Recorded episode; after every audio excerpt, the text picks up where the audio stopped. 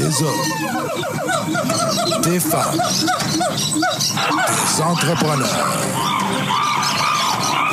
courageux qui viennent nous livrer leur histoire.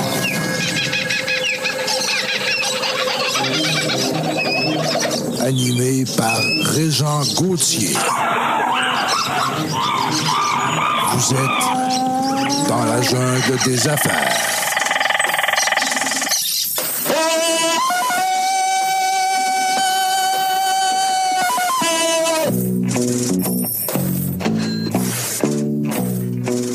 Bonjour tout le monde, encore une fois aujourd'hui dans la jungle des affaires. Super content d'être avec vous. 396e entrevue, on s'en va vers la 400e bientôt. D'ailleurs, avec les amis de chez Bronco Marketing, euh, on va, en tout cas, on travaille sur quelque chose euh, pour souligner du moins euh, ces 400 entrevues-là. C'est sûr que, bon, moi, je suis le plus grand chanceux de tout ça parce que c'est moi qui ai été présent aux 400 entrevues. Pour les avoir fait avec ces gens-là. Puis c'est moi qui ai le grand gagnant parce que j'ai appris tellement de choses. J'ai appris plein de trucs, j'ai découvert plein de belles personnes, euh, entrepreneurs, gestionnaires, euh, des bons moments. On a, vécu aussi des moments où ce que les gens nous, nous partageaient leurs difficultés comme entrepreneurs. On a parlé des jeunes de la relève, en tout cas. Bref, alors c'est moi le grand gagnant de ça. Aujourd'hui, je me fais encore plaisir parce que je suis avec je suis avec une coach. J'aime ça dire coach parce qu'à un moment donné, on dit accompagnateur. On dit, tu sais, le mot coach, elle va sûrement nous en parler. La belle Mélissa Pomerlo qui est avec nous. Bonjour, Mélissa. Bonjour, Jean, ça va bien? Ben oui, ça va bien. Surtout quand tu acceptes mon invitation comme ça, c'est donc bien gentil. Ben, ça me fait plaisir. Merci beaucoup à toi de m'accueillir. Écoute, euh, tu es, une star du coaching. Je suis allé fouiller un petit peu sur le, sur le web, puis je sais que c'est pas toi qui vas nous le dire, mais moi, j'ai le droit de le dire, ça. Parce que tu travailles avec des entreprises, des entrepreneurs, des gestionnaires, parce que euh, euh, j'ai vu ton, ton parcours, c'est impressionnant, ton, site web, très beau en passant. Euh, tes collaborateurs. Parle-nous un peu, Mélissa, ça part de où, ça, cette petite fille-là qui va être gestionnaire, qui veut aider les autres? C'est de l'altruisme, un peu? Ben, en fait, euh, la, la, la, la mission première de, de, ma vie, je crois que ça a toujours été d'aider euh, mon prochain. Donc, mm-hmm. euh, entre autres, avec mon implication pour Centraide, pour Moisson, au travers des années depuis 2016. Mais je me suis aperçue au fil des ans, basé sur mon expérience, que les entrepreneurs avaient besoin d'aide. Donc, avaient besoin d'aide pour exceller autrement, avaient besoin d'aide et surtout depuis le retour post-normal, on va dire ça comme ça. Là. on est encore en gestion de crise pour plusieurs entrepreneurs, euh, plusieurs entreprises qui se cherchent encore. Donc, euh, le chemin n'est pas facile, le retour à la normale. Je l'appelle à la normale, mais ce n'est plus la normalité. Mais en bref, j'ai euh, décidé de poursuivre vraiment le coaching avec les entrepreneurs en affaires pour les amener à bâtir autrement leur entreprise et beaucoup plus dans l'être que dans, le faire. Donc, on était beaucoup plus centré sur euh, la cohésion d'équipe euh, avec des stratégies de marketing, un budget, tout ça, mais on oublie les humains qui travaillent au cœur de tout ça. Ben oui, les mm. humains.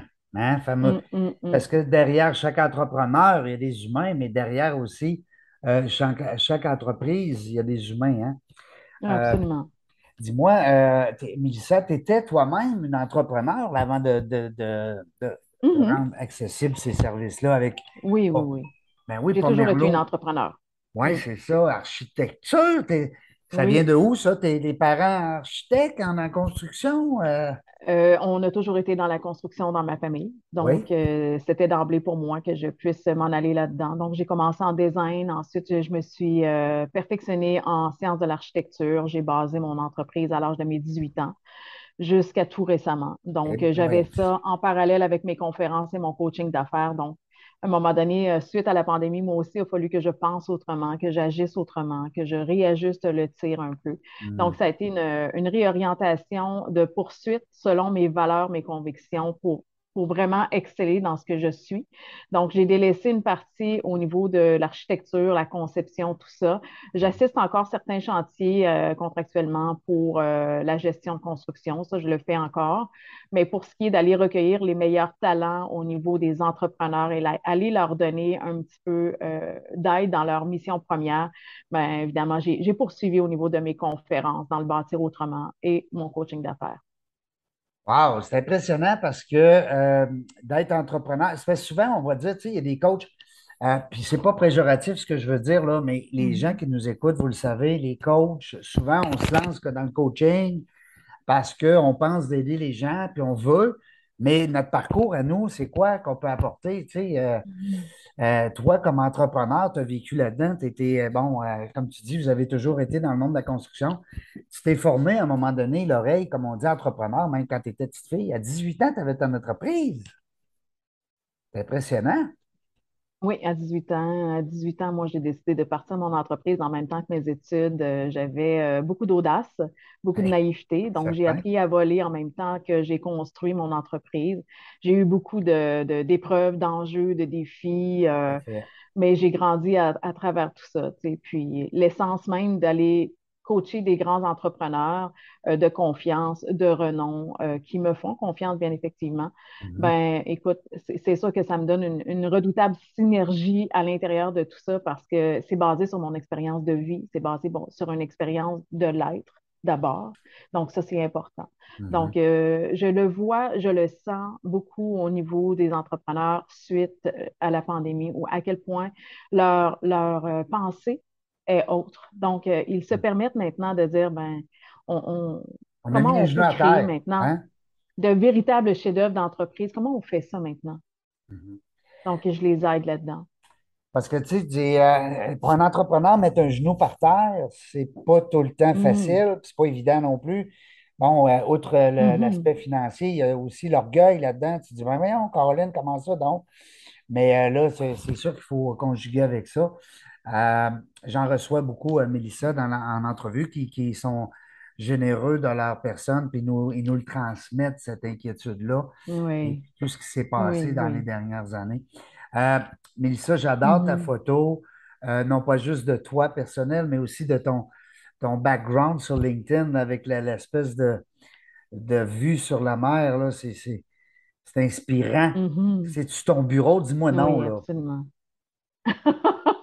non, ce n'est pas mon bureau. OK, non, en fait, j'ai un côté artistique aussi, donc, qui ressort avec la jonction des arts et des affaires on s'est aperçu avec le temps que euh, lorsque les entrepreneurs sont trop dans leur tête, mm. donc sont moins créatifs et ça donne des résultats qui sont euh, un peu déficients, je dirais beaucoup déficients. Donc, on ne bâtit pas autrement. Donc, la formation que je donne avec les conférences et le coaching, tout ça, j'apprends à faire la jonction entre les arts et les affaires pour amener un petit peu plus de créativité au sein des hein? entreprises. Donc, je peins oui, c'est ça. Je peins, euh, je chante. J'ai un côté très artistique, très développé. Là. Ah, ben c'est drôle parce que c'est la, raison, la raison de la photo. ben c'est ça. Puis, je te félicite parce qu'il y a un lien à faire entre l'entreprise, entre l'entrepreneuriat et les mm-hmm. arts. La même chose que j'ai reçu dernièrement des sportifs. Et puis, on regardait au niveau du. Quand c'est à un certain niveau d'athlète, euh, il y a des liens très, très forts entre l'entraînement mm-hmm. euh, et, l'entrepreneuriat. Finalement, l'entrepreneuriat se mixe à beaucoup de, à beaucoup de sauces. Mais euh, je trouve ça beau. Totalement. Je trouve ça mm, beau mm. pour l'œil, c'est intéressant, c'est attirant. Ce que j'aime aussi, c'est sur ton site web, je suis allé voir, je dis souvent, parce que mm-hmm. moi aussi, j'en fais de l'accompagnement avec des, euh, en démarrage d'entreprise, les jeunes qui démarrent, puis quand ça fait un an ou deux, ils veulent aller à un autre niveau.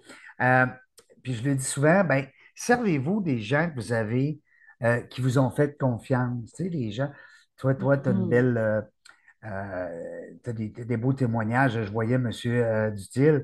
Après ça, tu as des gros noms. là, mm-hmm. on parle de groupe TVA. Je ne veux pas faire de name dropping, là, mais c'est intéressant. Radio-Canada, Banque mm-hmm. nationale, Sun Life.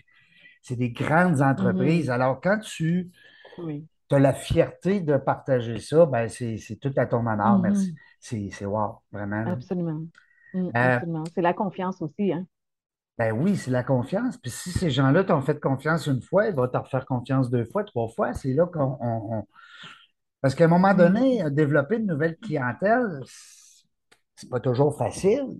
Pourquoi pas rester avec la clientèle Mhm. qu'on a déjà, puis essayer de, hein, de, de construire puis Mais d'évoluer. lorsqu'on fait euh, un- du coaching, là, on rentre dans l'intimité des gens. C'est une intimité de rentrer en entreprise et de d'avoir cette confiance-là au niveau de- des confidences qui vont se faire, au niveau des enjeux d'entreprise. On a tous les mêmes enjeux, entre autres.